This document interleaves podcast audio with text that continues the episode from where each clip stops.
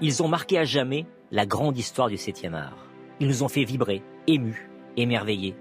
Leurs scènes sont gravées dans nos mémoires. Je suis Thierry Chaise, journaliste cinéma, et pour accompagner le cycle Les films mythiques sur Paris Première, je vous propose un voyage à la découverte des petites histoires derrière ces œuvres qui ont marqué vos souvenirs de spectateurs.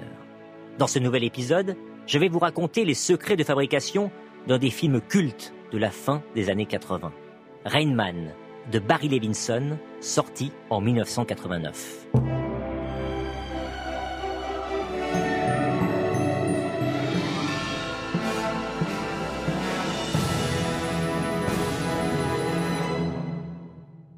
L'histoire de Charlie Babbitt, qui découvre, à la mort de son père, l'existence d'un frère autiste, Raymond, dont il va peu à peu se rapprocher, en dépit de son agacement de se voir privé d'une partie de l'héritage paternel.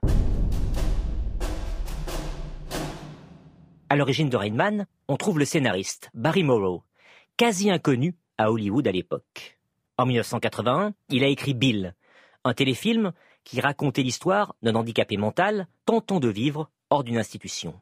C'est à cette occasion qu'il rencontre Kim Peek, un autiste atteint du syndrome de Savon, à la mémoire exceptionnelle. Et au fil de leurs échanges, Moreau commence à imaginer un film en s'inspirant de lui et en imaginant à ses côtés un frère non atteint de handicap pour un road movie à travers les États-Unis.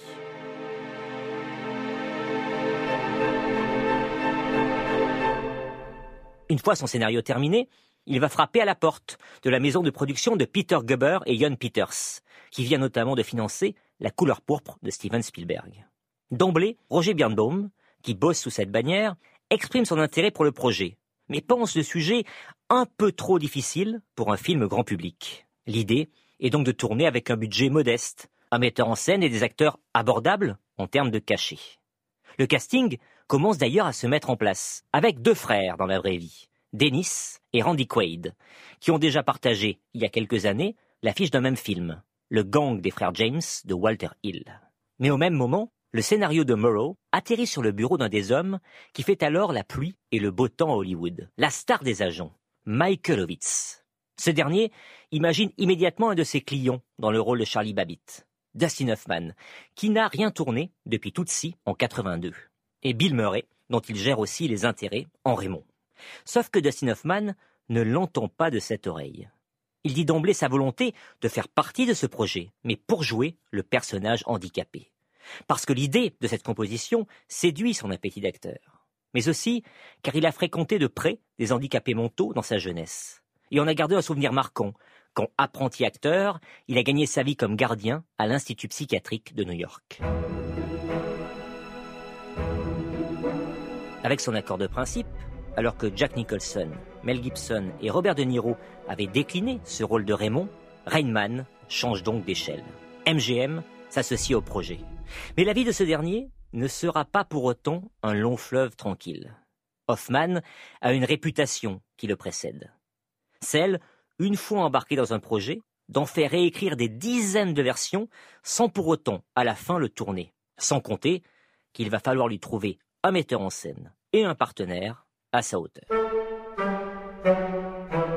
Pour le partenaire, Dustin Hoffman a sa petite idée, Bill Murray, qui décline car seul le personnage de Raymond l'intéresse. Et c'est là qu'Ovitz, encore et toujours lui, sort une carte maîtresse. Tom Cruise, le petit gars qui monte, qui monte au cœur des années 80, avec Risky Business, Top Gun et son duo avec Paul Newman dans La couleur de l'argent. Très vite, Tom Cruise donne son accord, parce que le scénario lui plaît, mais aussi car, comme avec Newman, être associé avec un acteur installé constitue pour lui un tremplin vers la crédibilité qu'il recherche pour ne pas être réduit à une image de beau gosse. Ne reste alors plus qu'à trouver le réalisateur qui mettra en scène le tandem. Là encore, Ovitz a une idée. Un autre de ses clients, Martin Brest, qui vient de cartonner avec le flic de Beverly Hills. Brest a bien un projet en cours, Midnight Run. Mais enthousiasmé par l'idée de diriger le duo Hoffman-Cruz, il le met entre parenthèses. Il commence à retravailler le scénario à sa main, en compagnie de Ronald Bass, qui vient d'écrire Jardin de pierre pour Coppola. Mais après des mois de travail, Brest et Hoffman vont se trouver devant un désaccord insoluble. Le comédien veut que Raymond soit un autiste atteint du syndrome du savant et pas juste un handicapé mental. Brest, non. Et lassé de l'insistance obsessionnelle du comédien, Brest jette l'éponge.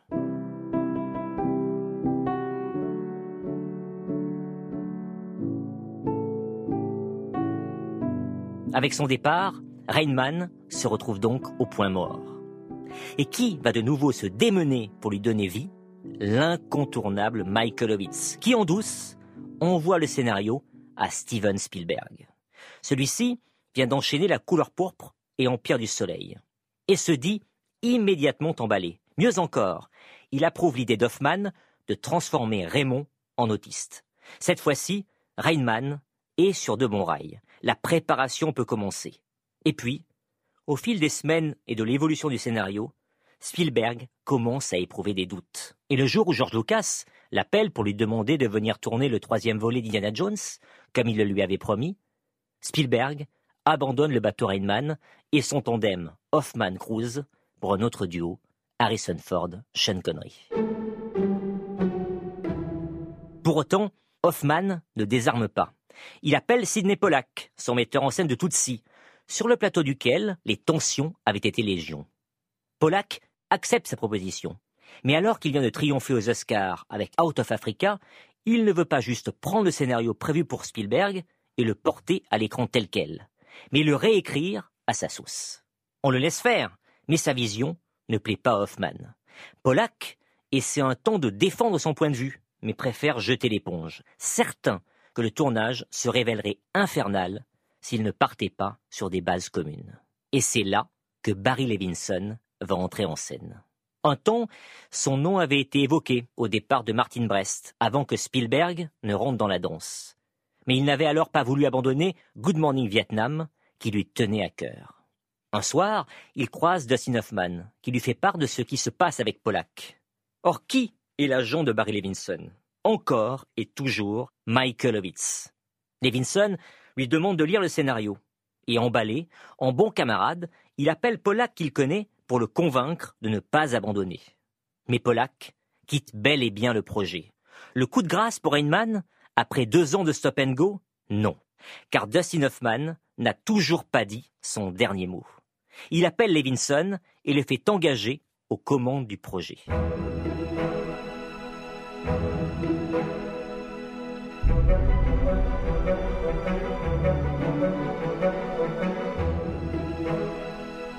Enchanté, Levinson ne reste alors pas inactif. Il reprend le scénario pour le recentrer sur les deux frères et couper dans les aventures qui étaient censées leur arriver comme une course-poursuite où ils étaient pris en chasse par un gang de motards. Rainman va donc enfin pouvoir voir le jour. Personne à la MGM n'envisage un carton en salle. La seule obsession est que le film puisse sortir à Noël pour pouvoir participer à la course aux Oscars. Et cette précipitation joue pour Levinson, dont les changements qu'il opère n'ont pas le temps d'être discutés. Outre son implication dans le choix de son réalisateur, Dustin Hoffman n'a évidemment pas passé ces deux années de gestation difficile de Rainman les bras croisés. Il a régulièrement échangé avec Kim Peek, mais aussi de nombreux autres autistes, leurs familles, des médecins.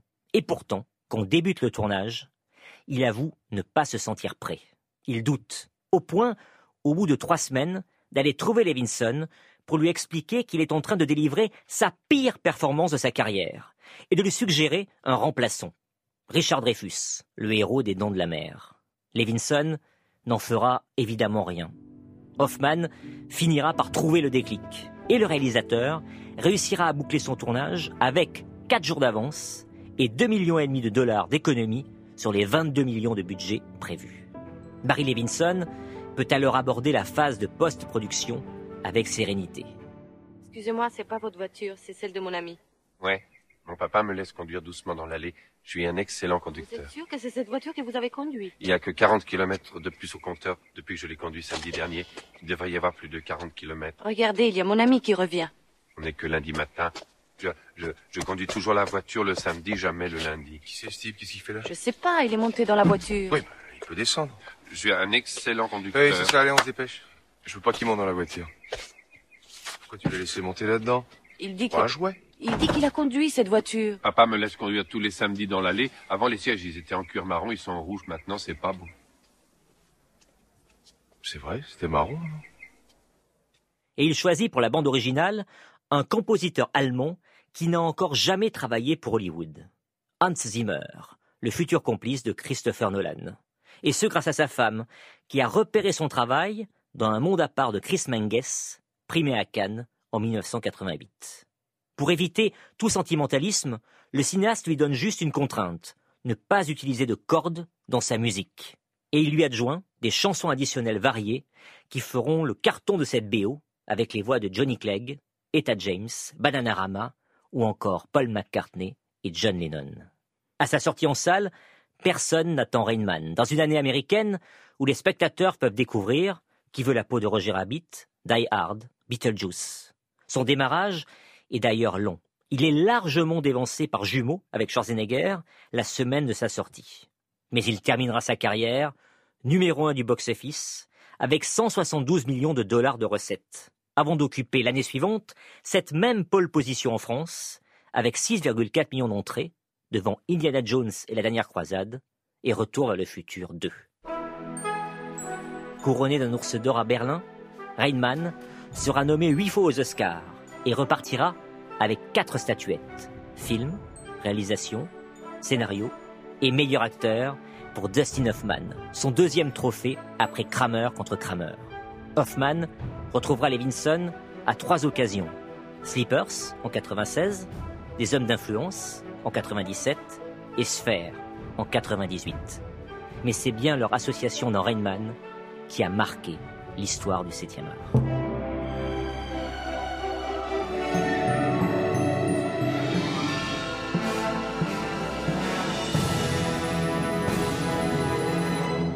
Vous venez d'écouter un nouvel épisode de la deuxième saison de notre podcast consacré au film mythique. Vous pouvez retrouver cet épisode sur le site rtl.fr et sur l'application RTL. Dans le prochain épisode, vous découvrirez la passionnante histoire d'un autre classique du 7e art, Psychose d'Alfred Hitchcock.